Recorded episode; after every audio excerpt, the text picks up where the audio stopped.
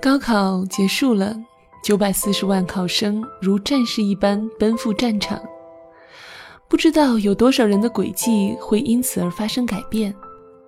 欢迎收听静听有声，我是主播依然。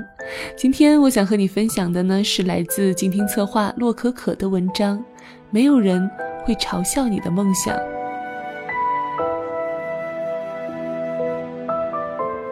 从高考的前一天起，朋友圈里便被各种祝福、吐槽以及回忆刷屏。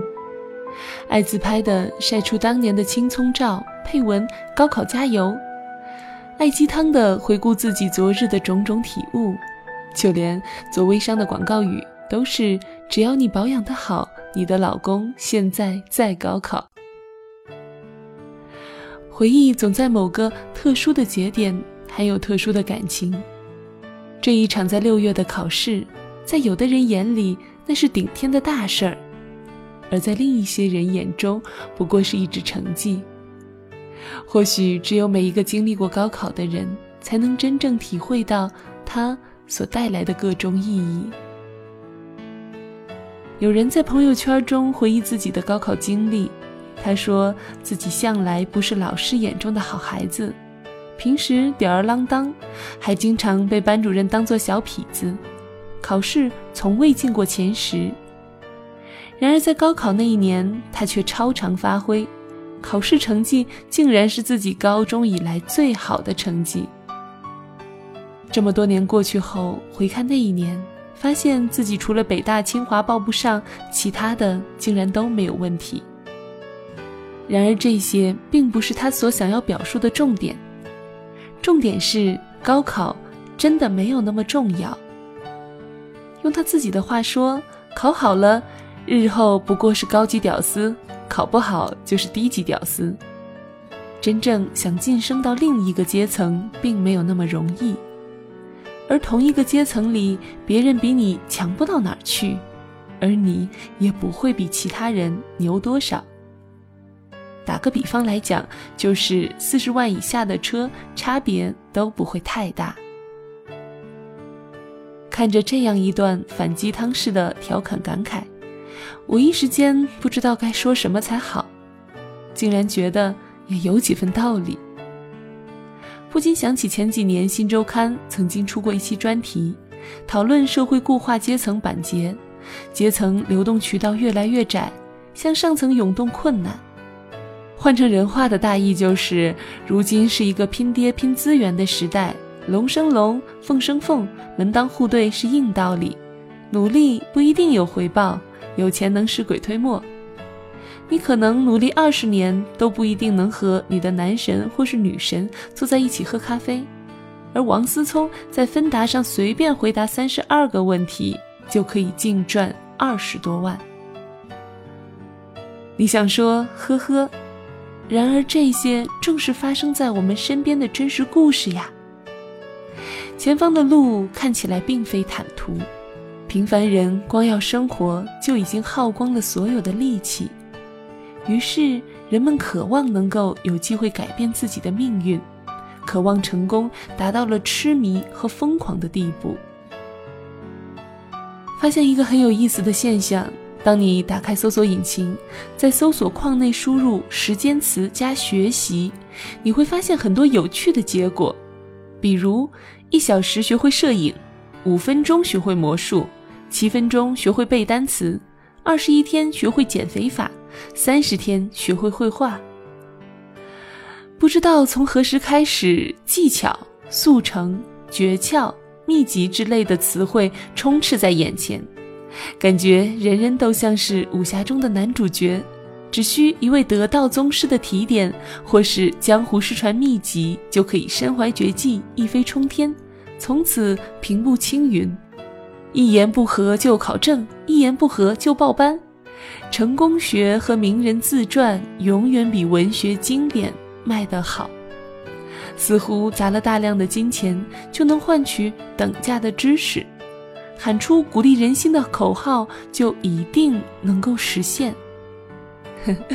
对于这些急于求成的平凡人，我虽然不太认同他们的做法，但却觉得他们是值得尊重的，因为你没有理由去嘲笑一个努力的人。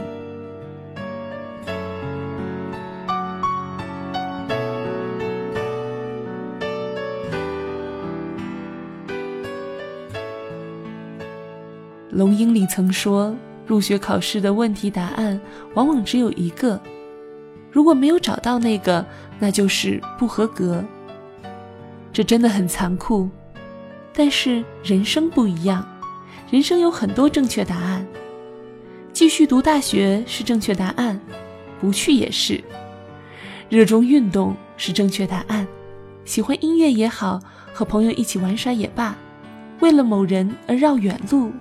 这些也都是正确答案，所以不要畏惧活着，不管考上还是没有考上，都不要否定自己的可能性，要挺起胸膛，理直气壮地活着。高考作为一种考试机制来讲，或许不算公平，但对于我们这些平凡人而言，它已经是一种最快的捷径。有人可以通过考试改变命运。也有人不会被考试绑架一生。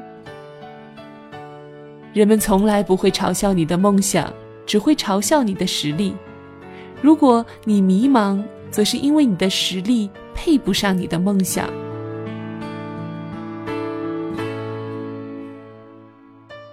好好生活，开心过日子。觉得自己哪儿不足，就赶紧弥补，不要作践自己。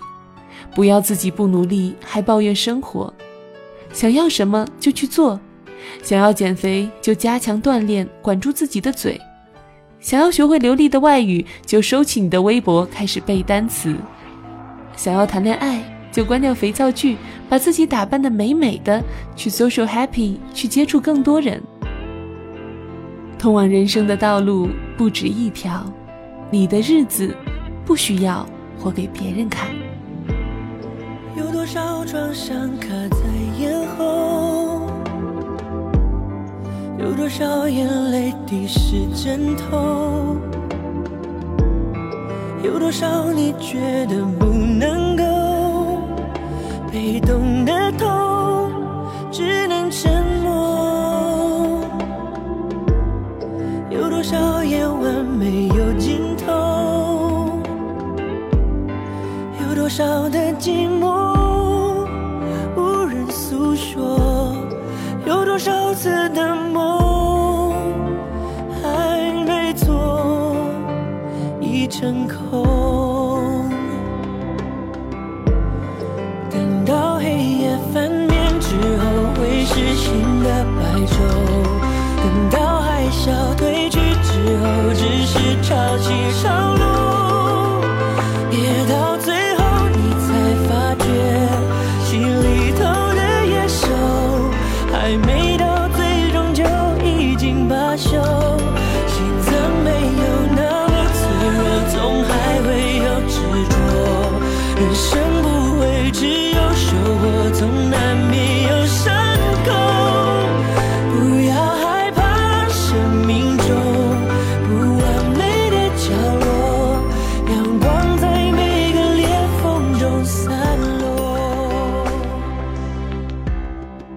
的节目呢，来自静听有声策划洛可可。如果你喜欢他的文章，欢迎在新浪微博搜索 Candy Water。如果你喜欢依然的声音，欢迎在新浪微博关注 NJ 依然，或者加入我的公众微信 NJ 依然五二零。想要收听更多的有声节目呢，欢迎在公众微信平台搜索静听有声工作室。依然协同策划洛可可，感谢您的收听，我们下期再会。